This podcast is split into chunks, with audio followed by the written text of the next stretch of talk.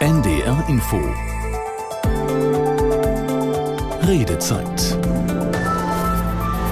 mit Nina Zimmermann einen schönen guten Abend. Auch heute sind wir früher dran mit der Redezeit, weil hier nachher ab 21 Uhr die Women's Nation League läuft. Für die deutschen Fußballfrauen die letzte Chance, sich für Olympia zu qualifizieren. Und zum Start in diese Redezeit habe ich mal ein paar Schlagzeilen von heute rausgesucht und mitgebracht. Joints am Steuer, was Sie jetzt wissen müssen. Cannabis-Legalisierung. Darf ich künftig bei der Arbeit kiffen? Und OpenStreetMap-Karte zeigt, in diesen Straßen ist Cannabisrauchen bald legal. Und vielleicht noch eine vierte. Söder warnt Cannabiskonsumenten. Lieber raus aus Bayern. Ja, das Netz, die Zeitungen sind wirklich voll mit diesem Thema und teilweise treibt das ganz schöne Blüten. Der Bundestag hat ja vor ein paar Tagen grünes Licht für ein großes Projekt der Ampelkoalition gegeben, die Teillegalisierung von Cannabis. Nach jahrzehntelanger Debatte können es die Befürworter kaum erwarten und Kritiker warnen vor einem völlig falschen Schritt. Warnungen kommen von Medizinverbänden, der Polizei, ganz massiv auch aus den Bundesländern, von allen Innenministerinnen und Ministern aktuell. Wir fragen heute in unserer Redezeit, harmloses Kiffen oder riskante Drogenpolitik. 08000 441777 ist die Telefonnummer hier im Studio. Wir haben ja bis 20 Uhr Zeit, haben auch einiges zu bereden und deswegen hole ich gleich auch schon mal die Gäste dazu. Zugeschaltet ist Heike Behrens. Sie hat das Gesetz mit verabschiedet im Bundestag, ist die gesundheitspolitische Sprecherin der SPD-Bundestagsfraktion mit Wurzeln in Niedersachsen, in Bevern. Äh, heute ist sie aber für den Landkreis Göppingen im Bundestag. Guten Abend. Guten Abend, Frau Zimmermann. Sie können uns auch gleich in der kommenden Stunde erklären, zum Beispiel, warum die Regierung das Gesetz trotz Kritik auf den Weg gebracht hat und wo Sie die Chancen davon sehen. Und bei mir im Studio ist Professor Dr. Jens Reimer. Er sieht in dem Gesetz durchaus einen Schritt in die richtige Richtung. Er ist Leiter des Zentrums für interdisziplinäre Suchtforschung an der Universität Hamburg und weil der Tag ja auch 24 Stunden hat, die man füllen möchte, Chefarzt im Zentrum für psychosoziale Medien Medizin am Klinikum Itzehoe. Schönen guten Abend. Ja, guten Abend. Sie begleiten uns in gesundheitlichen, gesellschaftlichen Fragen heute erneut, weil Sie waren schon gut vor einem Jahr bei uns. Da war das ganze Gesetz noch in der Mache und da haben wir uns die Gesetzesvorlage mal genauer mhm. vorgenommen. Und wir wollen uns ja auch ansehen, welche Gefahr oder welcher Schutz für Jugendliche mit diesem neuen Gesetz kommt. Bianca Kunze ist bei mir. Sie leitet den Bereich der ambulanten Suchthilfe bei Jugendhilft Jugend in Hamburg. Vier Beratungsstellen gibt es dort ähm, Co-Drops nennen, die Beratungsstellen sich. Da steht an der Tür. Schönen guten Abend. Ja, schönen guten Abend. Und Frau Kunze begrüßt vor allem die Entkriminalisierung, aber fragt sich auch, ob dieses neue Gesetz auch ja, sinnvoll Ihre Arbeit in Zukunft unterstützen kann. Denn die Beratungsstellen werden da ja auch mitunter in neue Rollen schlüpfen müssen. Willkommen erstmal Ihnen allen. Und ich freue mich auf die Redezeit. Gerne nochmal die Nummer 08000 44 1777 oder mailen Sie uns gerne ins Studio auf ndr.de. Auf ndr.de läuft der Videostream mit dieser Sendung. Sie können uns ja auch ansehen. Und ein paar Stimmen zu unserem Thema haben wir schon mal in Hamburg eingefangen. Ich weiß, dass relativ viele junge Leute nehmen. Auch Kinder praktisch schon, ältere Kinder. Das finde ich schon bedenklich. Bei Erwachsenen, glaube ich, kann man gar nichts mehr ändern. Das nehmen sie sowieso. Lieber gucken, dass die Kinder anders aufwachsen. Wenn man Kinder sehr gern hat und gut auf sie eingeht, dann glaube ich, haben wir eine Änderung. Die ganze Überforderung führt ja dazu, dass man zu Drogen greift. Ich hoffe, dass die Legalisierung den Schwarzmarkt etwas austrocknet und damit vielleicht Beschaffungskriminalität reduziert. Die Hürde ist gerade bei jungen Leuten ist sowieso super gering. Also das wird keinen Unterschied machen. Ich selbst habe immer großen Respekt gehabt vor jeder Art von Drogen und habe es mit 50 zum ersten Mal so mal ein paar Züge probiert, aber hat keine Wirkung gehabt. Ich finde die Realität spannend genug. Ich brauche keine Drogen. Die Suchtfachleute sagen ja freigeben. Ich würde denen eher vertrauen als den Politikern. Wenn man das damit verhindern kann, dass gepanscht wird und die jetzt reines Cannabis ganz legal nehmen können, ist vielleicht geholfen. Wir sprechen heute über die Cannabis-Legalisierung, harmloses Kiffen oder riskante Drogenpolitik. Silvia Buckel hat diese ersten Stimmen schon einmal eingefangen. Vielen Dank dafür. Und wir können gleich auch vielleicht eine Mail mal dazu hören, die auch schon ins Thema uns reinbringt, von Wolfgang Jürgen Lauer aus Berlin. Und der schreibt, danke, dass der NDR dieses Thema der Legalisierung durch den Bundestag in die Öffentlichkeit bringt. Meine Reaktion ist getragen von großer Sorge um Kinder und junge Menschen und um unsere Gesellschaft insgesamt. Ich bin vehement gegen die Legalisierung. Regierung und Bundestag untergraben ihre ethische Verantwortung die wir ihnen als Bürger und Wähler zugetrauten übertragen haben. Die Zahlen der jugendlichen Kiffer wird ansteigen, nicht sinken. Professor Reimer ist bei uns. Von was gehen denn Sie aus, wenn ab dem 1. April Kiffen ab 18 erlaubt ist? Werden dann mehr oder weniger kiffen? Naja, aus dieser E-Mail geht ja auch die Sorge hervor, dass jetzt durch diesen Legalstatus ist es erlaubt, einfach viel mehr Leute zum Joint greifen.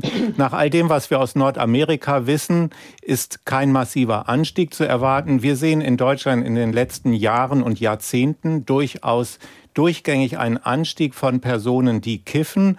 Da hat auch der Legalstatus wenig dran geändert. Und wir haben jetzt den großen Vorteil, dass die Menschen, die kiffen, das legal tun können. Man muss sich das einmal vorstellen. Bei den Erwachsenen ist es äh, so, dass bezogen auf die Lebenszeit jeder Zweite einmal im Leben gekifft hat. Bei den jüngeren Menschen, wenn man die letzten zwölf Monate anguckt, ist das jeder Vierte. Und ich finde, da ist das Strafrecht geht da zu weit. Das könnten wir mal abzählen im Studio, wie ja. wir dann kommen.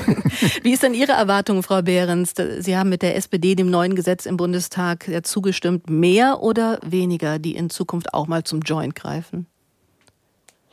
Ich glaube, es können gar nicht mehr mehr werden. Wenn wir heute wissen, dass etwa 4,5 Millionen Menschen in Deutschland gelegentlich oder gar regelmäßig äh, Cannabis konsumieren, äh, dann glaube ich, äh, sind wir da schon an einem Punkt, der sehr hoch ist und der deutlich macht, dass die Verbotspolitik, also das reine Verbieten von Cannabis offensichtlich überhaupt nicht nutzt, um Menschen davon wegzubringen. Und deshalb müssen wir einen anderen Weg gehen, der ganz bewusst darauf setzt, den Gesundheitsschutz zu verbessern und natürlich den Kinder- und Jugendschutz zu verbessern. Und das machen wir mit dem neuen Cannabisgesetz. Herr Lauer hat da ja in der Mail äh, harte Töne angeschlagen. Da würde Regierung und Bundestag die ethische Verantwortung untergraben, die er unter anderem auch als Bürger, als Wähler der Regierung mit auf den Weg gegeben hat. Kennen Sie solche starken Reaktionen in der letzten Zeit öfter? Ja, solche starken Reaktionen schlagen uns seit langem schon entgegen bei dem Thema. Aber ich würde mal sagen, äh, wenn wir es einfach bei der Verbotspolitik, also einfach uns damit zufrieden geben würden, verboten ist verboten, wir kümmern uns nicht drum, hm. dann würde ich sagen, ist das unterlassene Hilfeleistung. Ja, denn jetzt, wenn die Menschen wissen, sie können das gar nicht äh, öffentlich tun, dann haben sie auch nicht einen freien Zugang zu Beratung und zu Unterstützung. Denn sobald sie sich bekennen, müssen sie bestraft werden. Dann kommen sie im Grunde äh, vor das Gericht. Das kann nicht der Weg sein, sondern wir brauchen einen angstfreien Zugang äh, zu Beratung und Unterstützung. Und deshalb bin ich sehr zuversichtlich, dass es der richtige Weg ist, den wir jetzt äh, beschritten haben. Frau Kunze ist Suchtberaterin in Hamburg. Von was gehen Sie denn aus in der Praxis? Praxis. Sie kümmern sich ja auch in den Beratungsstellen um Jugendliche. Was, wenn der Joint, die Bong ab 18 jetzt erlaubt ist? Wie verändert das sich vielleicht bei Ihnen auch? Also das können wir bislang eigentlich noch gar nicht so genau beurteilen, weil letztendlich die Jugendlichen oder jungen Erwachsenen ja zu uns kommen, auch schon, weil es in, in dieser Zeit ja ähm, illegal ist. Mhm. Und das sind so in der Regel fast 50 Prozent in den Beratungsstellen, bei den Jugendberatungsstellen, äh, die aufgrund dieses Problems die Suchtberatung aufsuchen. Häufig werden sie natürlich auch geschickt, mhm. weil tatsächlich durch die Illegalität da aufgefallen ist, Mensch, ne, da wurde eben was konsumiert und ähm, wir müssen handeln, wir müssen was tun und ähm, sind auffällig geworden und suchen unsere Suchtberatungsstelle auf. Aber, Aber das, das, fällt ja dann weg, ne? wenn der, der Richter, die Richterin das eben nicht mehr oder vielleicht auch anordnen kann, geh mal zur Suchtberatungsstelle, wo da ja ein Kontaktpunkt ein erster ja, für sie gewesen wäre dann. Das sehen wir ja nicht so, weil natürlich bleibt ja auch für Minderjährige ähm, die Substanz verboten. Also da mhm. muss man ja vielleicht nochmal ganz klar den Blick auch darauf werfen, dass sich da nichts ändert. Und auch hier soll es ja darum gehen, dann tatsächlich eben Präventionsangebote weiterhin vorzuhalten. Also auch gerade dann, wenn doch konsumiert wird oder wurde, ähm, dass dann weiterhin der Weg zu uns in die Suchtberatungsstelle besteht. Aber die Entkriminalisierung, die begrüßen Sie durch und durch. Was wird sich denn dadurch verändern? Naja, auf jeden Fall sehen wir das ja so, auch gerade bei den Erwachsenen. Ähm, befürworten wir das auf jeden Fall, diese Entkriminalisierung. Ähm, wir haben das ja auch häufig so, dass durch die jetzige, also vor dem ersten vierten Gesetzgebung eine unheimliche Rechtsunsicherheit besteht. Das heißt, Menschen werden aufgegriffen, weil sie für den eigenen Konsum Cannabis bei sich tragen mhm. und je nach Bundesland haben sie dann auch mehr oder weniger Pech, weil da die Regelungen anders sind und je nachdem, wo sie dann auch aufgegriffen werden, kann das eben auch unterschiedlich sein. In der Regel bei kleinen Konsummengen kann ja da die Staatsanwaltschaft davon absehen, das Verfahren dann einstellen. Aber das ist immer so kann und wenn. Mhm. Und in anderen Bundesländern ähm, wird es dann mit sechs Gramm so gehandhabt, in Hamburg ab zehn manchmal. Also es ist eben sehr viel Rechtsunsicherheit. Das fällt weg. Es gibt mehr Rechtssicherheit. Und die Menschen werden natürlich nicht mehr verurteilt und landen dann ähm, aufgrund einer Kriminalität, weil sie konsumieren wollen, ähm, tatsächlich in den Haftanstalten. Und da können wir heute auch noch drüber sprechen mit Frau Behrens, was eigentlich diese neue Gesetzesvorlage verändern soll, eben auch eine Entlastung von Gerichten. Vorher würde ich mal noch einmal die Nummer gerne dazugeben, 08000 44 1777. Wie finden Sie die neue Legalisierung von Cannabis, die uns jetzt zumindest ab dem 1. April so erstmal ins Haus steht? Und dann die Frage, wie die Bundesländer das mit auch ausgestalten. Wir fragen heute harmloses Kiffen oder riskante Drogenpolitik? Und die Frage gebe ich mal an Stefan Payer aus Westerstede. Gleich mal. Guten Abend, Herr Payer. Klasse. Äh, moin und Abend erstmal an alle. Moin, moin. Äh, ich staune erstmal wieder über den Begriff Kiffen. Warum Kiffen? Äh, konsumieren wäre richtiger. Wenn wir über den Alkohol reden, reden wir auch nicht ständig über das Saufen. Mhm. Und äh, das, da fängt es schon mal an irgendwie. Wir wollen legalisieren anscheinend. Oder es heißt, wir würden legalisieren, aber wir wissen immer noch nicht, was Drogen sind. Wie kann das sein? Warum äh, seit 94 sagt das Verfassungsgericht, der Besitz von Cannabis hat straffrei zu sein in der geringen Menge zum Eigengebrauch. Der Konsum von Cannabis hat straffrei zu sein. Seit 30 Jahren zählt das Bundesverfassungsgerichtsurteil nichts. Erinnern wir uns mal vor ein paar Monaten Haushalt oder Heizungsgesetz. Da hat der Bundesverfassungsgerichtswert einen ganz anderen gehabt als heute. Ah, da wollten Sie rauf. Okay. Mhm. Ja, ich, ich könnte Stunden erzählen leider und äh, ich hoffe, es bleibt nicht nur beim, beim, beim Jugendschutz, weil Jugendschutz ist immer wichtig, aber Jugendschutz ist wichtig bei allen Drogen. Und das viel Wichtigere ist immer die Offenheit, die Ehrlichkeit, die mhm. man den Leuten rübergeben kann. Und mit 60 Jahren und als Cannabis bestrafter Mensch seit 20 Jahren ja. vom Sozialamt lebend, weil mir auf Verdacht ein Führerschein entzogen wurde, ist nicht in Ordnung. Ist das der Strudel, in den Sie hineingeraten sind, weil Sie mit äh, gegen das Betäubungsmittelgesetz verstoßen haben und dann kam eins zum anderen? Korrekt. Ich bin als Beifahrer mal irgendwo aufgegriffen worden. Ich hatte was in der Tasche. Äh, es hat sich neun Monate später meine Führerscheinstelle gemeldet. Man hat mir zwei Jahre fast später den Führerschein abgenommen. Und äh, seitdem kämpfe ich jetzt gerade eben, also auch wieder seit über zwei Jahren, um alleine von meiner Führerscheinstelle erfahren zu können, wie kriege ich denn bitte schön meinen Führerschein wieder? Ist ja auch spannend, wie es mit äh, in der Vergangenheit liegenden Fällen dann vielleicht auch weitergeht. Herr Payer, vielen Dank für diesen Eindruck, diesen persönlichen, privaten. Frau Behrens, äh, die neue Gesetzesänderung, wird das auch eine Rehabilitierung von Menschen aus der Vergangenheit mit sich bringen in irgendeiner Form? Ja, ganz unbedingt. Äh, und äh, dieses Beispiel zeigt ja auch, wie ungerecht im Grunde diese äh, Handhabung war, die wir bisher hatten, dass Menschen kriminalisiert wurden, nur weil sie Cannabis mit sich geführt haben, mit gravierenden Konsequenzen, wie eben dieser Herr eben gerade geschildert hat. Und deshalb ist schon auch von uns mit diesem Gesetz die Botschaft damit verbunden, ihr Erwachsenen, die ihr Cannabis konsumiert, ihr seid keine Kriminellen. Äh, und man muss aufhören mit dieser Ungerechtigkeit, dass man Menschen, die etwas tun, was nicht andere schädigt, sondern wo sie nur selbst Risiken für ihre Gesundheit eingehen, äh, denen im Grunde die zu diskriminieren oder gar zu kriminalisieren. Und deshalb, auch deshalb ist dieses Gesetz so wichtig. Dann erstmal danke für diese Einschätzung, Frau Behrens, und Grüße nach Westerstede an Hampaya. Herr Menenga aus Aalen ist der Nächste. Guten Abend, Herr Menenga. Schönen guten Abend. Aktuell befinde ich mich tatsächlich in Palma de Mallorca. Ähm, Schön, dass Sie, äh, dass Sie mich dazu geholt haben.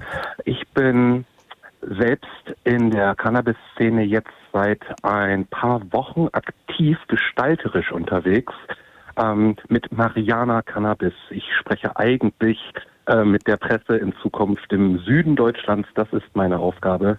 Wir sind aktuell der größte Dachverband meines Wissens nach mit ein paar ah. tausend Mitgliedern, über 5000 bereits und sind damit beschäftigt, 180 Clubs zu gründen und natürlich auch Sucht- und Präventionsmaßnahmen auszuarbeiten und ganz gezielt dort auch mit den zuständigen Behörden, aber auch mit allen, die Hilfe leisten können, zusammenzuarbeiten. Herr Menegger, also da würde ich einmal schon mal Arbeit. einhaken, weil äh, genau, mhm. Sie haben schon die Clubs angesprochen, auf die wir bestimmt ausführlich heute auch noch kommen, die Cannabis Social Clubs die gegründet werden. 300 sind, glaube ich, aktuell sogar in der Mache. Das werden ja dann die Bezugspunkte sein. Man wird Mitglied in einem Verein und der hat dann eine gewisse Anzahl von Mitgliedern, 500, und darf dann, genau, anbauen und an die Mitglieder vergeben. Wie weit sind denn die 180 Clubs dann schon in der Genese, auf die Sie so einen Blick haben, Herr Menninger?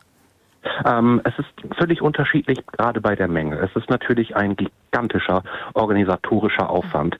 Die Finanzierung, das Personal, äh, die äh, Genehmigungen, die wir natürlich alles, wofür wir schon alles vorbereiten. Ähm, der erste Club von Mariana Cannabis, also unter unserem Dachverband, wird in Göttingen eröffnen. Und äh, es geht schnell voran. Ähm, aber ich kann jetzt nicht pauschal sagen, dass jetzt an einem Tag 180 Clubs schon bezugsfertig sein werden. Das ist natürlich einfach nicht möglich. Und da ist eine Frage, die wir auch mit Bianca Kunze besprechen können, die ja Suchtberaterin ist. Auch in den Clubs soll eine Form von Präventionsangebot bzw. Aufklärungsarbeit laufen. Wissen Sie, in welchem Umfang der Gesetzgeber Sie dazu verpflichtet? Also was müssen Sie da leisten? Also wir wissen tatsächlich, dass wir dazu verpflichtet sind, mit Sucht- und Präventionsbeauftragten zu kooperieren und erörtern das jetzt natürlich, in welchem Rahmen wir da die Möglichkeiten haben. Wir möchten aber auch nicht über unsere Befugnisse hinausgehen. Das ist ein sehr sensibles Thema und es muss in die richtigen fachlichen Hände. Und wir wollen mit diesen Händen zusammen einfach dafür sorgen, dass es ein verantwortungsbewusster und ein gesunder, also gesundest möglicher oder am wenigsten schädlicher Umgang mit Cannabis kultiviert wird und dass man auch offen und ehrlich darüber spricht. Also ich glaube, da würden dem Gesundheitsminister Karl Lauterbach wahrscheinlich die Ohren klingeln, weil das ja genau das erfüllt, was er sich, glaube ich, auch so in seinem Konzeption vorgestellt hat und was für andere vielleicht so eine Blackbox noch ist, weil man sich nicht vorstellt, wie könnten diese Clubs mit Leben gefüllt werden. Herr Mellinger, Grüße nach Palma. Äh, ich hoffe, Ihnen, Sie haben fast wahrscheinlich schon einen schönen Frühlingsabend vor sich. Wir fragen jetzt erstmal bei Frau Behrens nochmal ab, die mit der SPD-Fraktion ja und mit den Stimmen der Ampelkoalition dieses neue Gesetz der Teillegalisierung auf den Weg gebracht haben, bevor wir noch mehr Details raus rausholen. Was wurde entschieden? Was ist ab dem 1. April erlaubt? Wir haben schon gehört, die Cannabis Social Clubs werden eine Rolle spielen. Was noch?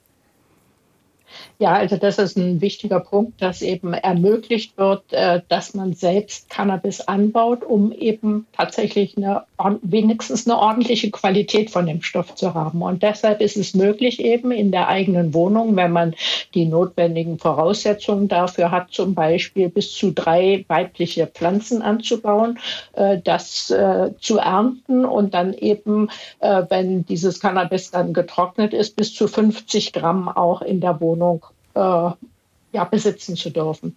Im, äh, äh, Im öffentlichen Raum darf man 25 Gramm dabei haben, äh, bis zu 50 Gramm im Monat. Das ist äh, natürlich notwendig, wenn man zum Beispiel äh, tatsächlich Cannabis, also Mitglied in einer Anbauvereinigung ist und dort mit anbaut. Da muss man ja die Möglichkeit haben, äh, dieses Cannabis auch nach Hause transportieren zu können. Und deshalb ist es eben möglich, im öffentlichen Raum tatsächlich eben diese äh, 25 Gramm äh, mit äh, zu führen, bis zu 50 Gramm im Monat. Und bei jungen Menschen äh, werden also bei Heranwachsenden zwischen 18 18 und äh, 21 Jahre äh, wird das aber begrenzt auf 30 Gramm und vor allem auch nur Cannabis mit einem niedrigeren THC-Gehalt von maximal 10 Prozent. Das soll eben dazu beitragen, dass die Konsumierenden eben möglichst eine, äh, eine Form des Materials haben, das qualitativ rein ist äh, und wo eben auch äh, also Verunreinigungen vermieden werden mhm. äh, und eben vor allem auch ein überhöhter THC-Gehalt äh, vermieden wird, um damit die Risiken zu minimieren. Also dieses Gesetz möchte ja ganz viel auf einmal. Es möchte den Verbraucherschutz, es möchte den Gesundheitsschutz, es nimmt die Entkriminalisierung und Entlassung der Behörden mit. Fragen wir mal auf die medizinischen Blick mit Herrn Reimer gerichtet. Diese Mengenangaben, die da gerade genannt wurden, auch dass der für Jugendliche der THC-Gehalt ein bisschen runtergetunt ist, ist das aus Ihrer Sicht erstmal rein von der Faktenlage ein, ein vernünftiger Ansatz? Also das Vernünftigste an dem Ansatz äh, finde ich, dass der Vertrieb nicht kommerzialisiert wird. Denn wenn wir den Vertrieb in kommerzielle Hände geben, äh, dann werden wir ein sehr breites Angebot einfach haben, wo Käufergruppen angesprochen werden, die vielleicht vorher gar nicht daran gedacht haben. Das wären die Shops, ne? Genau, das wären die Shops. Oder mhm. Sie können das auch weiterspinnen. Ich gehe an den Kiosk abends oder gehe zu Edeka und neben dem äh, Getränke, äh, Getränken, neben dem Bier ist dann so eine kleine Tüte, wo man sich dann Cannabis holt. Also das wäre ja so vergleichbar wie mit mhm. Zigaretten oder Bier. Das finde ich erstmal, dass das ähm, äh, gut, dass das nicht so ist, damit wir keine neuen Käufergruppen und Konsumentengruppen erschließen. Diese Mengenangaben und Mengenzahlen, die sind natürlich letztlich eine politische Kompromissbildung. Und das ist natürlich auch etwas, wo dann die Polizei und Staatsanwaltschaften sagen, das erschwert uns äh, gewissermaßen die Arbeit, äh, weil das natürlich nicht ganz einfach ist, das nachzuprüfen. Aber mhm. natürlich soll es auch nicht so sein, dass jemand dann mit einer großen Tasche Cannabis, wo man weiß, das ist gar nicht mehr für den Eigenbedarf, sondern er verteilt das äh, durch die Gegend läuft, das wollen wir auch nicht. Also so, so ist das zustande gekommen. Ich finde es nachvollziehbar. Aber natürlich, äh, in der Überprüfung wird es nachher Schwierigkeiten machen. Ja, woher kommen die 25 Gramm? Wo hat er die eingeladen? Sind das die eigenen? Will er die nach Hause? Das äh, ist ja auch, was die Innenministerinnen und Minister durchaus kritisieren in der Ausgestaltung. Könnten wir uns für die nächste halbe Stunde noch mal als Thema vielleicht auch mitnehmen.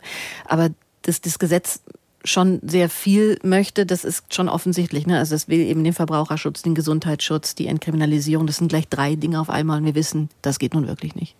Ja, wenn man mit dem einen anfängt, dann weiß man, dass man bei dem anderen Abstriche machen mhm. muss. Äh, wenn wir jetzt sagen, wir wollen den Schwarzmarkt austrocknen, dann wäre ein kommerzieller Vertrieb der beste, weil dann erreiche ich große Bevölkerungsgruppen. Aber ich werde wahrscheinlich auch Bevölkerungsgruppen erreichen, die vorher gar nicht in Kontakt mit Cannabis waren. Wenn ich es enger halte, äh, dann wird der Schwarzmarkt weiter bestehen bleiben. Und das wird aus meiner Sicht auch ein gewisses Problem der Cannabis-Clubs sein. Wer möchte sich registrieren? Das wollen nicht alle. Äh. Einige wollen anonym bleiben. Die werden diesen Vertriebsweg nicht nutzen. Jetzt bin ich gespannt, wie unser nächster Hörer auf genau diesen Verkaufsstrategie guckt, dass die ja nicht durch kommerzielle Geschäfte erstmal aufgefangen wird, was ganz ursprünglich aber auch mal angedacht war. Nur jetzt sind es diese Clubs geworden, die in dem Gesetz verankert worden sind. Wir sprechen heute über die neue Teillegalisierung ab dem 1. April von Cannabis und fragen, ob das der richtige Weg ist oder ob das vielleicht dann auch mehr Leute anlockt oder ob es vielleicht aber auch mehr Prävention bieten kann. 08000 44 177 rufen Sie gerne an in der Redezeit. Herr Reimer hat gerade gesagt, so würde erstmal keine neue Käufergruppe erschlossen werden. Henning Kiefel aus Berlin ist dran. Guten Abend. Ja, hallo, schon guten Abend. Wie ist denn äh, Ihr Blick auf die, ich sag mal, Clubstruktur, die da angedockt wird und wie man in Zukunft, wenn man sich dafür interessiert, an äh, Hasch, Cannabis und Marihuana rankommt? Also erstmal muss man sagen, die Ampel hat da eine gute Sache angeleiert. Also das erstmal überhaupt den Schritt zu gehen, das haben wir lange, lange für äh, drauf gewartet und dass sie das jetzt durchziehen und das Versprechen einhalten wollen, ist große Klasse. Mhm. Äh, das mit den Clubs ist natürlich nur ein erster Schritt. Das kann nur ein erster Schritt sein. Also ohne diese zweite Säule kann das alles nicht funktionieren. Der Schwarzmarkt wird erhalten bleiben und ja, die Kinder und Jugendlichen werden genauso wie jetzt auch weiterhin Cannabis kaufen können auf dem Schwarzmarkt und sich teilweise vergiften.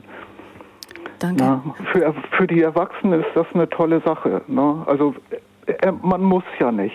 Wer nicht will, der braucht ja nicht. Ne? Aber diese Kriminalisierung, das kann einfach nicht sein, bloß weil Jugendliche sich auf dem Schwarzmarkt gefährden, den Erwachsenen mhm. äh, den Konsum zu verwehren. Spannender so. Punkt. Danke, Herr Kiefel. Schönen Abend nach Berlin. Ähm, erstmal viel Lob für Frau Behrens, für die Ampelfraktion. Ist jetzt auch nicht irgendwie Alltagsgeschäft gerade mehr. Aber ist das in der Tat äh, der, der blinde Punkt in dieser Gesetzesgebung, dass die Jugendlichen, man kann natürlich Prävention anbieten, man kann auch mit Frau Kunze zusammenarbeiten, aber im Grunde kriegen die weiter unter 18 eben auch irgendwo in ihrer Stadt auf dem Schwarzmarkt was. Ja, aber genau das wollen wir ja nicht. Und deshalb bleibt Cannabis nach wie vor bis 18 Jahre verboten. Wir wissen ja äh, alle, dass Cannabis tatsächlich im Jugendalter erhebliche Schädigungen herbeiführen können. Wir wissen sogar, dass die Hirnentwicklung erst etwa mit, mit dem 25. Lebensjahr abgeschlossen ist. Von daher, diese Risiken dürfen nicht geleugnet werden. Hat, darum darf auch der Cannabiskonsum nicht verharmlost werden. Äh, und deshalb weiter die klare Regelung bis 18 Jahre nicht. Und deshalb flankieren wir ja dieses mhm. Gesetz auch ganz bewusst mit äh, einer Informationskampagne, die im Übrigen schon im Sommer letzten Jahres begonnen hat, wo ganz äh, äh zielgenau junge Menschen angesprochen werden sollen und auf diese Risiken auch aufmerksam gemacht werden sollen.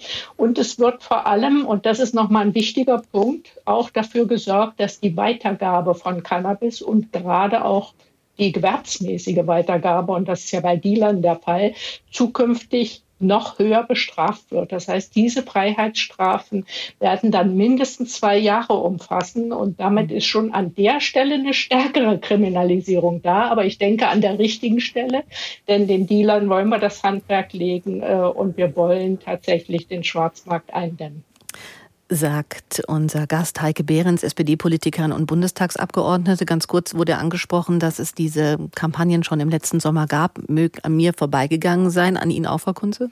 Nein, ich habe das natürlich wahrgenommen, ähm, weil wir als Fachleute natürlich vielleicht auch noch mal ein anderes Auge darauf haben. Aber diese Kampagnen alleine, ähm, ich sage jetzt immer einfach, die bringt's nicht. Also da braucht es viel mehr auch an Präventionsangeboten als eine Kampagne.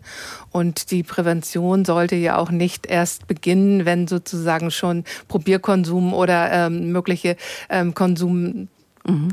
sag ich mal, ähm, mit dem Konsum schon begonnen wurde, sondern Prävention sollte ja schon vorher ansetzen. Ähm, und da hoffen wir einfach und erwarten wir im Grunde genommen auch, dass da noch ein bisschen mehr Geld in die Hand genommen wird damit dann eben auch entsprechend die Präventionsangebote dann eben auch gerade ne, die Sekundärangebote ist das eine, aber die Präventionsangebote eben ähm, präventiv sollten dann eben auch schon so gestaltet sein, dass es genügend Geld in den Städten gibt. Sagt eine Suchtberaterin aus Hamburg, Bianca Kunze. Wir werden bei äh, Frau Behrens gleich mal nachfragen, ob denn im Finanzministerium dafür auch Geld hinterlegt wurde im Bundeshaushalt. Das machen wir gleich in der zweiten Hälfte dieser Redezeit. Wir sprechen heute über die geplante Teillegalisierung, das neue Gesetz, das den Bundestag letzte Woche passiert hat. Und wir fragen, ist das harmloses Kiffen oder ist das eine riskante Drogenpolitik? Und ich bin gespannt, ob Sie sich noch einschalten unter der 08000 44 1777. NDR Info. Die Nachrichten um 19.30 Uhr mit Felix Sprung. Das geplante EU-Lieferkettengesetz ist auch im zweiten Anlauf im Rat der EU-Staaten gescheitert. Laut der belgischen Ratspräsidentschaft fand es keine Mehrheit. Das Gesetz soll Unternehmen für Kinderarbeit, Ausbeutung und Umweltverschmutzung in ihren Lieferketten in die Pflicht nehmen. Nicht nur Deutschland enthielt sich bei der Abstimmung. Katrin Schmidt aus Brüssel zur Frage, wie es jetzt weitergeht. Auch andere Länder, allen voran Italien, aber auch zum Beispiel Bulgarien, Zypern und einige mehr, sind nun bei ihren kürzlich aufgekommenen Bedenken geblieben. Die Belgier, also sie führen derzeit die Runde der EU-Staaten an, die sagen nun, es wird weiter nach Kompromissen gesucht und es wird nach einer tragfähigen Mehrheit schließlich gesucht. Man muss aber auch sagen, dass der Kompromissrahmen da nun schon sehr gedehnt wurde und äh, vor den Europawahlen Anfang Juni, so die Einschätzung jetzt einiger, die heute bei der Sitzung dabei waren, wird man das wohl nicht sinnvollerweise nochmal äh, zur Abstimmung stellen können. Die Bundesanwaltschaft hat Anklage gegen die mutmaßliche NSU-Unterstützerin Susanne E. erhoben. Zur Begründung hieß es, der schon länger bestehende Tatverdacht habe sich erhärtet. Aus der NDR-Nachrichtenredaktion Christoph Johansen. Die Beschuldigte ist die Ehefrau des rechtskräftig verurteilten NSU-Unterstützers André E. Laut Bundesanwaltschaft war sie zudem mit dem NSU-Mitglied Beate Zschäpe befreundet. Susanne E. soll der damals im Untergrund lebenden Zschäpe ihre Krankenkassenkarte überlassen haben, damit diese unerkannt zum Arzt gehen konnte. Außerdem soll sie Zschäpe und Böhnhardt zum Abholtermin für ein Wohnmobil gefahren haben, das der NSU für seinen letzten Raubüberfall nutzte. Von den rassistisch motivierten Morden des NSU hat Susanne E. laut Bundesanwaltschaft gewusst. In der Republik Moldau strebt die abtrünnige Region Transnistrien offenbar nach mehr Unabhängigkeit. Nach übereinstimmenden Berichten baten die prorussischen Separatisten in der Region Russland um Schutz. Das Parlament habe eine entsprechende Resolution verabschiedet. Darin ist von einem zunehmenden Druck Moldaus die Rede. Was genau die Separatisten von Moskau erwarten, ist unklar. Die international nicht anerkannte Republik Transnistrien hat eine eigene Währung, eigene Sicherheitskräfte und eigene Pässe. Außerdem sind dort russische Soldaten stationiert. Die US-Behörden erhöhen den Druck auf den Flugzeugbauer Boeing. Wie die Aufsichtsbehörde für Flugsicherheit in Washington mitteilte, muss Boeing binnen 90 Tagen einen Bericht zu Problemen bei der Qualitätssicherung vorlegen. Dieser Bericht müsse einen überzeugenden Plan zur Behebung der Probleme enthalten, hieß es. Anfang Januar war bei einer Boeing-Maschine kurz nach dem Start ein Teil der Kabinenwand herausgefallen. Das Wetter in Norddeutschland in der Nacht meist locker bewölkt, an Ems und Nordsee etwas Regen, Tiefstwerte plus 6 bis minus 1 Grad. Morgen heiter bis wolkig und trocken 7 bis 14 Grad. Am Freitag wechselnd bewölkt, gebietsweise Schauer 8 bis 14 Grad. Das waren die Nachrichten. NDR Info Redezeit mit Nina Zimmermann. Wir haben noch eine halbe Stunde vor uns. Die Redezeit heute ein wenig früher als gewohnt, weil nachher ab 21 Uhr dann der Fußball hier bei uns läuft, die Women's Nations League, der für die deutschen Fußballfrauen noch die Chance, sich für Olympia im Sommer zu qualifizieren. Und bei uns geht es heute ums Kiffen, ums Smoken, ums Buffen, einen durchziehen oder, gerade ja auch schon mit einem Hörer darüber gesprochen, um das dann nicht zu lasch zu sagen, es geht darum, auch eine Droge zu konsumieren. Der Bundestag hat grünes Licht für ein großes Projekt der Ampelkoalition Koalition gegeben, nämlich die Legalisierung von Cannabis. Der Konsum wird straffrei, zumindest unter bestimmten Bedingungen, ab 18. Und wir fragen, ist das der richtige Schritt? Und gerade auch mit dem Blick auf Jüngere, Jugendliche, äh, geht da vielleicht auch eine Gefahr aus.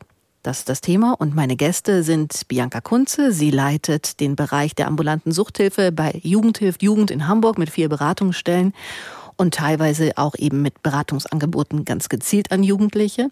Ihr gegenüber oder neben ihr, im Video kann man das genau bei uns verfolgen auf ndr.de, ist Professor, Professor Dr. Jens Reimer. Er ist Leiter des Zentrums für interdisziplinäre Suchtforschung an der Universität Hamburg und Chefarzt im Zentrum für psychosoziale Medizin am Klinikum Itzehoe. Und zugeschaltet Heike Behrens, sie hat das Gesetz mit verabschiedet und ist gesundheitspolitische Sprecherin in der SPD-Bundestagsfraktion. 08000 441777 ist die Nummer, um uns hier anzurufen oder Sie mailen uns auf ndr.de. Genau da läuft ja auch der Videostream und direkt darunter die Chance, uns zu schreiben. Wir haben ganz kurz vor den Nachrichten über Präventionsangebote, Aufklärungsarbeit gesprochen und dass das ja natürlich auch finanziert werden muss. Auch zum Beispiel Bianca Kunze, Jugend hilft Jugend, die Beratungsstellen brauchen auch Geld, brauchen Trägergeld. Frau Behrens, ist denn dafür auch lancierend im Bundeshaushalt Geld da? Aber Herr Lindner äh, im Ministerium sitzt mitunter im Finanzministerium auf dem Geld für gesellschaftliche und soziale Projekte. Ja, da haben Sie recht, gerade bei den letzten Haushaltsberatungen, weil einfach die Finanzen knapp waren, äh, hatte es im Haushaltsentwurf tatsächlich Kürzungen gegeben, ausgerechnet bei der Prävention. Das ist aber äh, in den Haushaltsberatungen im Parlament gelungen, diese Mittel wieder aufzustocken auf den gleichen Betrag, den wir auch im letzten Jahr hatten. Und zusätzlich ist es uns gelungen, weil wir ja dieses Gesetz bereits in der Beratung hatten, äh, sechs Milliarden Euro zusätzlich für den Bereich äh, Prävention, Aufklärung, Aufklärung, Suchtberatung einzustellen. Aber man muss natürlich sagen, dass äh, das, Thema Drogenberatung äh, und Suchthilfe in der Verantwortung der Bundesländer liegt. Und von daher sind schon die Länder jetzt auch herausgefordert, dieses Gesetz beziehungsweise diese neue Drogenpolitik auch zu flankieren, indem sie eben auch Mittel in die Suchthilfe, Suchtberatung hineingeben. Und gerade weil die Länder ja auch signalisiert haben, dass sie die Sorge haben, dass diese dieses Gesetz die falsche Wirkung hat, denke ich, sollten Sie jetzt auch dazu stehen, äh, Ihrer Verantwortung gerecht zu werden und eben an der Stelle äh, deutlich zu investieren. Denn das, äh, die Nachsorge, wenn man eben im Grunde drogenkranke, suchtkranke Menschen äh, wieder äh, äh, heilen möchte, ist sehr viel aufwendiger, als wenn es gelingt, wirklich hier im Präventionsbereich voranzukommen. Ungenommen. Ich glaube, Herr Reimer ist kann da aus der Praxis viele solcher Geschichten erzählen. Nur würde das ja voraussetzen, dass wir hier eine sehr vernunftbegabte Politikgebung hätten, weil Sie sagen, die Länder müssen jetzt eigentlich nur ihren Teil tragen. Das ist ja genau das Thema von Frau Kunze. Was kommt durch die Länder bei Ihnen als einem EV an zum Beispiel? Genau, also unser Träger JJ Hamburg e.V., ähm, wir haben ja auch ähm, in der Regel ja Beratungsangebote und da wurde uns klar kommuniziert, dass unsere Mittel auch für die nächsten Verträge nicht aufgestockt oder erhöht werden. Punkt. Genau, so stehen lassen. Leider. äh, Stefan. Gut, aber die, aber ja. unsere Haus, darf ich ja, vielleicht na, eins nur klar. erwähnen? Also unsere Haushaltsberatungen sind ja in diesem Jahr tatsächlich erst äh, Ende Januar abgeschlossen worden. Und da sind wirklich diese sechs Millionen Euro eingestellt worden, die ja dann eben auch den Ländern zur Verfügung stehen werden. Das klingt zu wenig. Wir hantieren mit ganz anderen Summen eigentlich mittlerweile immer. Da hängt gerne noch mal eine Null dran. Aber in der Tat bleibt es ja abzuwarten, wie die Länder das ausgestalten, wie die sich auch im Bundesrat verhalten werden. Das ist ja nicht zustimmungspflichtig, das neue Gesetz. Aber Herr Tschentscher gestern, der im Fernsehen saß bei Markus Lanz, der auch nochmal klar gemacht hat, dass er von diesem Gesetz da eigentlich so erstmal nicht zählt. Das so auch nie gemacht hätte. Auch aus Niedersachsen, die Innenministerin sagt, das ist ein großer Murks, der hier passiert ist. Braucht man eine gewisse Zuversicht, dass das dann auch quasi jetzt ja schon finanziell bei Ihnen, Frau Kunze, ankommt, wenn zeitgleich diese Cannabis Social Clubs auf Sie zukommen werden, um vielleicht auf Präventionsberatung bei Ihnen zu hoffen oder Unterstützung da? Genau, da wissen wir auch noch nicht ganz genau, wie das aussehen wird. Also es wird natürlich zentral dann eben auch organisiert werden. Es wird Schulungen geben. Ähm, ich fand das ja ganz interessant. Ähm, der Herr aus Mallorca, der da anrief, der war ja sehr, sag ich mal, ähm, ja, hat sich ja sehr detailliert auch damit schon beschäftigt mhm. und sieht das ja auch so, dass, dass es da auch in die Hände der Fachleute gehört, die Beratung. Ähm, wir hätten das ja auch gern gehabt, dass die Abgabe nicht über die sogenannten Social Clubs gehen würde, sondern über lizenzierte Fachstellen. Das wäre uns lieber gewesen, dass man da eben gleich mit Fachpersonal hätte beraten können. So läuft es sozusagen ja wieder über Dritte, die dann gegebenenfalls natürlich so eine ja, Userberatung machen können sollten natürlich dann auch eine Kooperation mit den, sage ich mal, näheren mhm. Suchthilfe- oder Beratungsstellen vor Ort eingehen. Aber das sind immer wieder so Wege, da sind wieder Personen zwischengeschaltet. Und ich also es hörte sich sehr gut an, was der Mann erzählte. Und man kann nur hoffen, dass alle so denken und sagen, ja, ähm, wir sehen das eben auch sehr verantwortungsvoll, diese Aufgabe. Und wenn, verweisen wir an die Fachleute. In der Tat, weil vielleicht hat es nicht jeder gehört, es hatte eben jemand angerufen, der sich genau bei dem Aufbau solcher ähm, Cannabis Social Clubs beteiligt. Und der hat sehr verbindlich geklungen. Und ich dachte auch, naja, wenn die dann im Club die Präventionsarbeit übernehmen, könnte es auch sein, ja, Bianca, ich habe hab dich aufgeklärt, äh, Zwinker, Zwinker, und dann, dann war es das. Und dann findet halt der Verkauf statt oder die Weitergabe. Stefan aus Hannover ist dran, der auch explizit, glaube ich, auf den Nachnamen gerne verzichten möchte. Oh, schönen guten Abend, hallo. Ja, guten Abend in die Runde.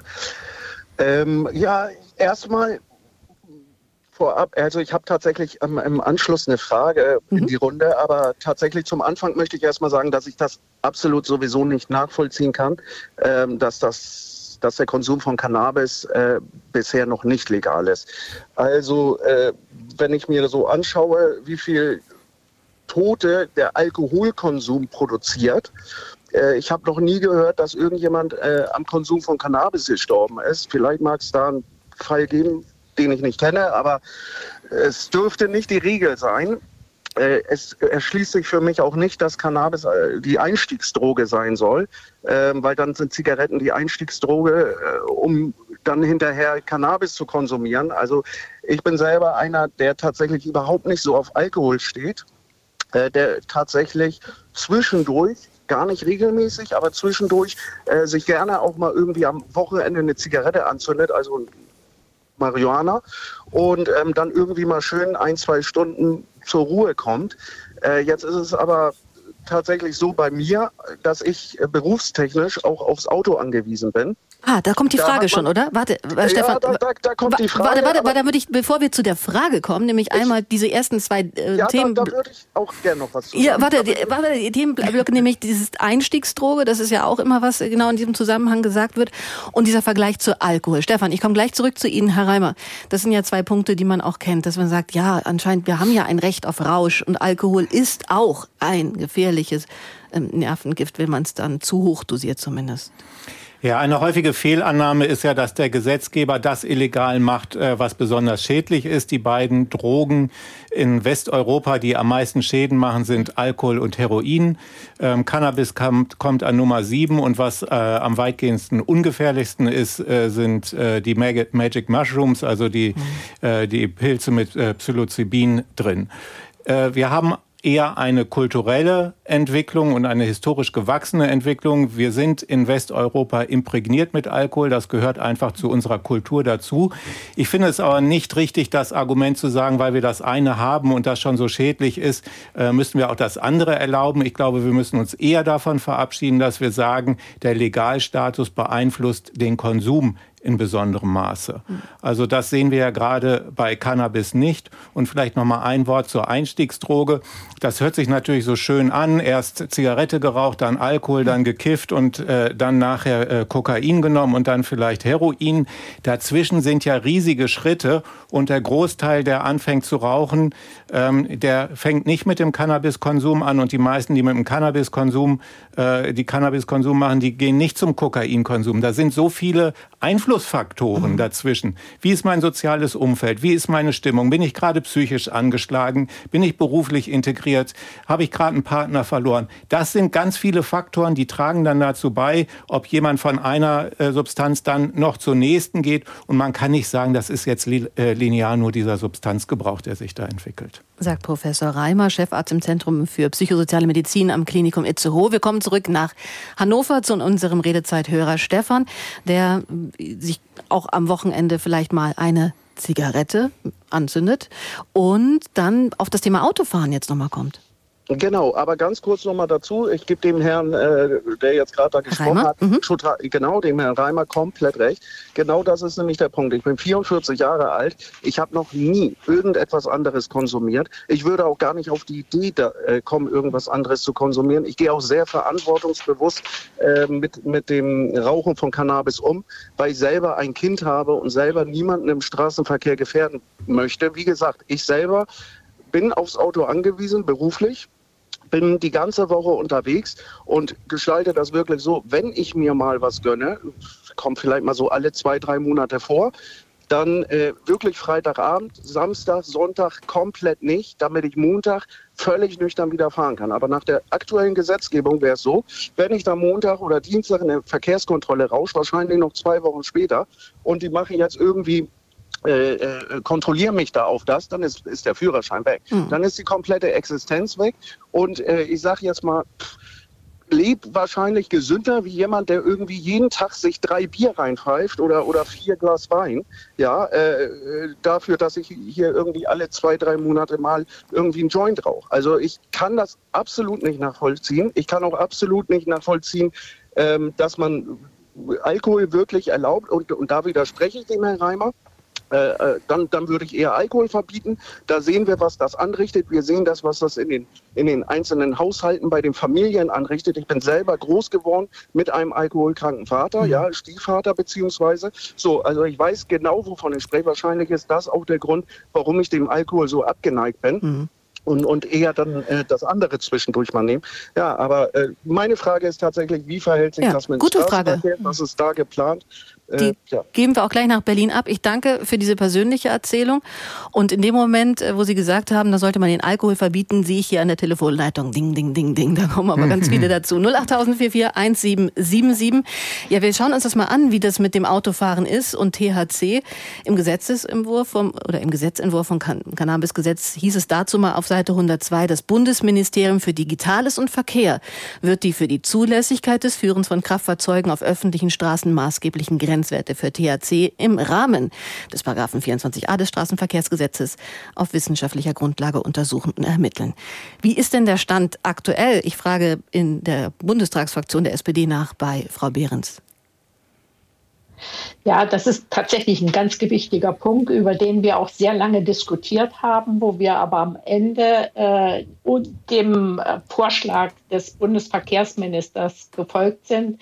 Äh, Volker Wissing hat eben gesagt, äh, in solchen Fällen setzt man einen Wert nicht politisch fest und das halte ich auch für richtig, sondern wir wählen den Weg, den äh, es grundsätzlich bei so etwas gibt, nämlich dass dieser, äh, diese Grenzwertkommission des Bundesverkehrsministeriums, die besetzt ist eben mit unterschiedlichen Experten, dass die den Auftrag bekommt, das unter wissenschaftlichen Kriterien festzusetzen. Und dafür ist genau dieser Termin 31.03. gesetzt worden, bis zu dem diese Kommission diesen Grenzwert definieren soll. Äh, und anschließend wird es dann gesetzlich verankert. Also von daher wird diesem Anliegen Rechnung getragen, der da vorhin gesagt wurde. Und genauso wird auch die Fahrerlaubnisverordnung so angepasst, dass nicht der reine Besitz von Cannabis äh, schon äh, mhm. dazu führt, dass man eine medizinisch-psychologische Untersuchung machen muss, wie das bisher tatsächlich der Fall eben war, sondern das wird im gleichen Zuge dann eben auch entsprechend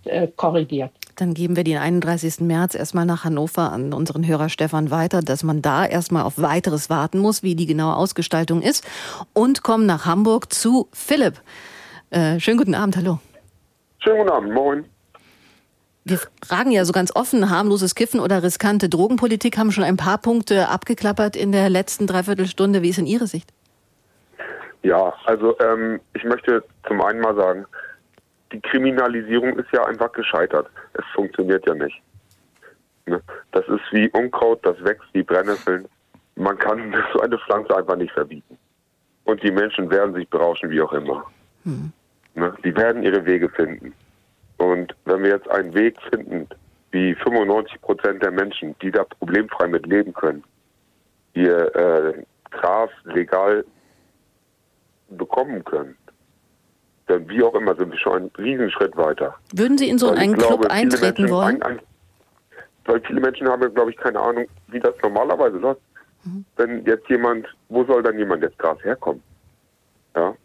Wie stellen sich die Menschen das vor? Wenn sie da keine Kontakte haben, dann werden die Jugendlichen irgendwelchen Schäden, Dealern in die Arme getrieben. Ja. Was ist denn Jugendliche für Sie? Weil wir haben ja gesagt, ab 18 geht es ja eh erst los. Also da ist ja dieser Bereich von 15, 16, 17 ist ja weiterhin der, die, die schwarze Zone des Schwarzmarkts. Richtig, aber dann kann sich auch die Justiz äh, auf diese Problemfälle konzentrieren, sage ich mal. Mhm. Ohne jetzt eigentlich 90 Prozent der Menschen, die damit arbeiten gehen, Steuern zahlen, ja, ihr Leben leben ohne Probleme auch zu kriminalisieren. Weil da kann der Staat auch dann draufhauen. Wenn da jetzt ein Dealer an der Schule den auch noch Pillen irgendwie anderen, anderes Zeug verkauft, ja. ja dann kann noch draufgehauen werden.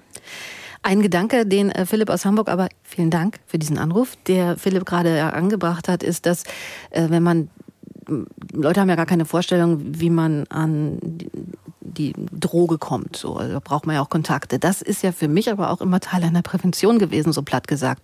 Dass manche halt eben nicht wissen, wo gehe ich hin, wen spreche ich an, muss ich da in den Park äh, und dann haut er mich übers Ohr und gibt mir auch äh, schlechtes Zeug mit irgendeiner Beimengung. Genau das möchte der Gesundheitsminister ja auch mit dieser neuen Regelung verhindern. Aber ist das ja eine Prävention, die im Grunde jetzt wegfällt? Oder sehen Sie noch irgendwelche anderen Grenzlinien da? Naja, Prävention ist ja nicht, dass, dass sozusagen der Schwarzmarkt bedient wird, sondern wir sehen ja die Prävention eben in der Verhaltensprävention, dass man Kinder stark macht, dass sie letztendlich nirgendwo, also auch nicht bei ähm, einem Dealer oder sonst wo versuchen, irgendwie an ähm, THC oder ähm, krass ranzukommen sozusagen. Also ähm, andere Drogen so, das sehen wir ja schon so, dass die Prävention so ansetzen sollte, dass eben die Kinder stark gemacht werden. Und natürlich ist es so, das ist aber unabhängig von der Legalisierung auch heute so, wenn jemand auch unter 18 konsumieren möchte, die finden ihre Wege mhm. so. Das war immer so und das ändert man natürlich auch nichts, äh, nicht mit einer Legalisierung jetzt ab 18. Das hat auch Herr Reimer letztendlich ja am Anfang der Sendung gesagt. Dieser Verbotsansatz hat irgendwie, was die Zahlen angeht, die Reinzahlen erstmal leider erst auch nichts gebracht. Würden Sie denn grundsätzlich aber sagen, dass wir eine, eine Kampagne brauchen, Herr Reimer, die einfach dann uns stark macht nach dem Motto mit dem Alkohol, kenn dein Limit? Oder was ist denn der Weg, das dann so gut auf den Weg zu bringen für die ganze Bevölkerung? Was kann man da für einen Ansatz verfolgen? Weil Jugendliche stark machen, ja wie? Also. Also Kenn dein Limit ist wirklich äh, eine gute Kampagne, weil das, was vorher sehr abstinenzorientiert war und keine Macht in Drogen und man äh, mhm. darf gar nicht konsumieren, das ist an der Lebenswelt der Menschen vorbei. Wir müssen etwas machen, was äh, die Nutzerinnen und Nutzer äh, erreicht. Das ist mit Kenn dein Limit äh, gelungen. Und ähm, ich stelle mir das ähnlich für Cannabis vor. Die Frage ist ja, wie kann man risikoarm konsumieren. Äh, der Hörer, der eben angerufen hat, hat ja schon gesagt, Freitagabend mal und dann äh, möglichst lange nicht am Straßenverkehr teilnehmen, nicht äh, in Situationen, wo ich mich psychisch sowieso instabil finde, äh, wiederfinde, weil das dann natürlich auch dazu führen kann, dass beispielsweise Ängste, Depressionen äh, stärker werden, auch nicht im Zusammenhang mit Kindern und Jugendlichen äh, ähm, Cannabis konsumieren. Da ist, äh, sind eine ganze Menge von Verhaltensweisen, die man äh, vermitteln kann. Und ich glaube, das können wir auch sinnvoll machen. Ich möchte zu einem Punkt noch eben was sagen zu dem Autofahren. Das ist mir nämlich wirklich ein wichtiger. Mhm. Ich hatte ja schon gesagt, in Nordamerika, vieles, was wir da gesehen haben, Konsumanstieg nach der Legalisierung hat nicht in dem Umfang stattgefunden. Aber was wir tatsächlich gesehen haben, dass die Autounfälle unter Cannabiskonsum angestiegen sind. Das heißt, da müssen wir tatsächlich etwas machen. Da muss aufgeklärt werden, da muss auch kontrolliert werden. Wir haben nur eine Schwierigkeit, dass es äh, beim Cannabis etwas anders bei Alko als bei Alkohol. Bei Alkohol ist es so relativ linear. Man trinkt eine gewisse Menge und dann ist der Wert 0,5 oder 1,0 Promille. So einfach ist das beim Cannabis nicht, zumal das Ganze auch im Körper anders verstoffwechselt ist. Und der Hörer hat es auch schon gesagt, das Ganze zeitverzögert ist. Man also auch noch Tage danach Cannabis dann in verschiedenen Körpersekreten finden kann. Wüssten Sie, was Sie empfehlen würden, wenn Sie in einer Kommission befragt werden, was diesen ähm, Grenzwert fürs Autofahren angeht? Der ist, soweit ich das weiß, auch unter den Experten relativ breit diskutiert und da möchte ich mich jetzt nicht einlassen. Dann warten wir den 31. März ab. Carsten Lemke aus Wasinghausen ist noch am Telefon. Einen schönen guten Abend, Herr Lemke. Ja, schönen guten Abend. Sie sind Arzt? Ja, richtig. Psychiater? Nee, ich bin kein Psychiater. Ich habe jetzt die letzten acht Monate in der Psychiatrie gearbeitet mhm. und war vorher 25 Jahre lang Oberarzt in der Anästhesie-Intensivmedizin. Ähm, mein Punkt ist, äh, dass ich finde, dass unser Staat eigentlich komplett versagt im Bereich der Drogenaufklärung und Prävention. Also ich kann, was das Thema Cannabis angeht, eigentlich beide Seiten verstehen. Zum einen den Cannabiskonsumenten, äh, der jetzt endlich, äh, sagen wir mal, jetzt sorgenfrei konsumieren kann. Und was aber auf der anderen Seite völlig äh, hinten runterfällt, ist, und das habe ich die letzten acht Monate erlebt, äh, welche unheilvolle Wirkung Cannabis auf äh, Jugendliche und junge Erwachsene hat, wenn das Psychosen auslöst, die teilweise auch manchmal nicht mehr äh, wieder weggehen. Und das ist ein Punkt, dass ähm, die, die Drogen gegeneinander auszuspielen, Alkohol gegen Cannabis. Der Staat tut insgesamt viel zu wenig, um die Bevölkerung vor den wirklich sehr schädlichen Folgen von all diesen Drogen aufzuklären. Und das finde ich schon ein ziemliches Problem. Auf jeden Fall nochmal ein wichtiges Statement, Herr Lemke. Schönen Dank. Wir haben Herrn Reimer bei uns, der hatte heute, der mir im Vorgespräch erzählt, auch mit ein paar jüngeren Studierenden zu tun, Auszubildenden. Und da haben Sie auch mal kurz über das Thema gesprochen. Und die waren gar nicht so angetan von einer Teillegalisierung? Nein, also es gab wirklich beide Meinungen und es war ziemlich gestreut. So, ich würde mal sagen, ein Drittel bis die Hälfte war tatsächlich äh, dagegen. Es haben sich nicht alle zurückgemeldet, aber es war äh, eine wirklich deutliche Überzeugung auch, dass der Legalstatus, also dass es verboten, richtig ist, weil es die Menschen von Konsumieren abhält. Mhm. Und ich glaube, das ist einfach so fest verankert, auch weil der Staat ja die Gesetze macht und der Grund für diese Gesetze wird angenommen, der Staat macht das oder verbietet das, was in besonderem Maße schädlich ist. Und ähm, wir haben ja eine ganz lange geschichtliche Entwicklung, warum welche Drogen äh, verboten sind. Also äh, bei den äh, Opiaten hat das politische Gründe äh, letztlich gehabt. Cannabis ist da so ein bisschen äh, mit reingerutscht. Und jetzt sehen wir gerade wieder äh, auch aus politischen Gründen eher eine Liberalisierung. Aber das hat häufig wenig damit zu tun mit der Gefährlichkeit der Substanz. Und das, Frau Behrens, hinterlässt die Gesetzgeber in Berlin, das Parlament ja mit äh, ganz neuen Paradigmenwechsel eigentlich, von dem Verbotsgeber hin zum Aufklärer. Würden Sie sagen, das Gesetz ist jetzt so weit, dass es wirklich da auch keine Justierung mehr braucht. Jetzt kommen ja die Bundesratsabstimmungen noch dazu. Die Bundesländer zicken. Sie sagen, aber die müssen ein bisschen in die, in die Puschen kommen und auch ihre Pflicht erfüllen. Ist da wirklich alles schon gerade auf dem Weg, wie wir es dann auch die kommenden Jahre gut gebrauchen können? Also ich glaube, dass erstmal die Weichenstellung richtig ist, die wir jetzt gemacht haben. Aber ich glaube nicht, dass wir uns zurücklegen können, sondern es müssen ja die Dinge, die jetzt da auch neu gestaltet werden, auch eben nochmal eine Stärkung des Gesundheitsschutzes, nochmal eine äh, mehr äh, Engagement bei Prävention und äh, auch äh, Beratung. Das sind ja alles Dinge, die müssen erstmal gelingen. Das ist ja in der Diskussion auch deutlich geworden. Mhm. Und deshalb ist in dem Gesetz auch verankert, verankert worden, dass sehr frühzeitig evaluiert wird, welche Auswirkungen dieser Weg hat. Äh, und ich glaube, das muss man sehr sorgfältig beobachten und dann auch den Mut haben, an den Stellen nachzujustieren, an denen man merkt, es funktioniert so nicht. Äh, aber ich will auch noch erwähnen, dass ja, weil vorhin auch das Stichwort fiel mit, den mit der lizenzierten Abgabe von äh, äh, Cannabis, das ist ja der Schritt, der als zweiter ja. noch geplant ist. Das ist, hatten wir uns im Koalitionsvertrag so auch vorgenommen, dass wir eben tatsächlich in äh, einzelnen Modellregionen, wahrscheinlich eher in Ballungsräumen, äh, äh, solche äh, Projekte auf den Weg bringen wollen. Und das ist schon der nächste gesetzliche Schritt, der auch noch geplant ist. Das haben wir deshalb zurückgestellt, das will ich einfach nur deutlich sagen, weil wir da ganz erhebliche europarechtliche, völkerrechtliche Bedenken äh, bekommen hatten. Danke, Frau Behrens, nochmal für diese Einordnung. Und das wird ja auch dann spannend sein, welche Regierung die nächsten Schritte überhaupt übernehmen wird. Heike Behrens, gesundheitspolitische Sprecherin der SPD-Bundestagsfraktion, Bianca Kunze bei uns von der Suchtberatung Jugend hilft Jugend in Hamburg, auch ansprechbar, wenn man nicht schon in der schweren Sucht ist, sondern einfach Fragen hat, also ganz niedrigschwellig. Und Professor Dr. Jens Reimer, Leiter des Zentrums für interdisziplinäre Suchtforschung an der Universität Hamburg. Vielen Dank für Ihr Dasein, für die Anrufe und Mails. Wir haben heute darüber gesprochen, über diesen Wendepunkt in der deutschen Drogenpolitik, welche Folgen hat die Cannabis-Legalisierung. Morgen ist der Equal Care Day. Der Clou an diesem Tag, es ist ein Schaltjahr am 29. März und der taucht nur alle vier Jahre auf. Also ein Aktionstag als Symbol für die oft unsichtbare Arbeit, die bei Pflege von Angehörigen im Haushalt oder bei Kinderbetreuung anfällt und oft eben von Frauen gemacht wird. Birgit Langhammer wird das morgen mit ihm besprechen um kurz nach halb neun. Hier danke ans Team. Ich bin Nina Zimmermann und der nächste Stopp hier bei uns ist die Tagesschau. Das war die Redezeit für heute.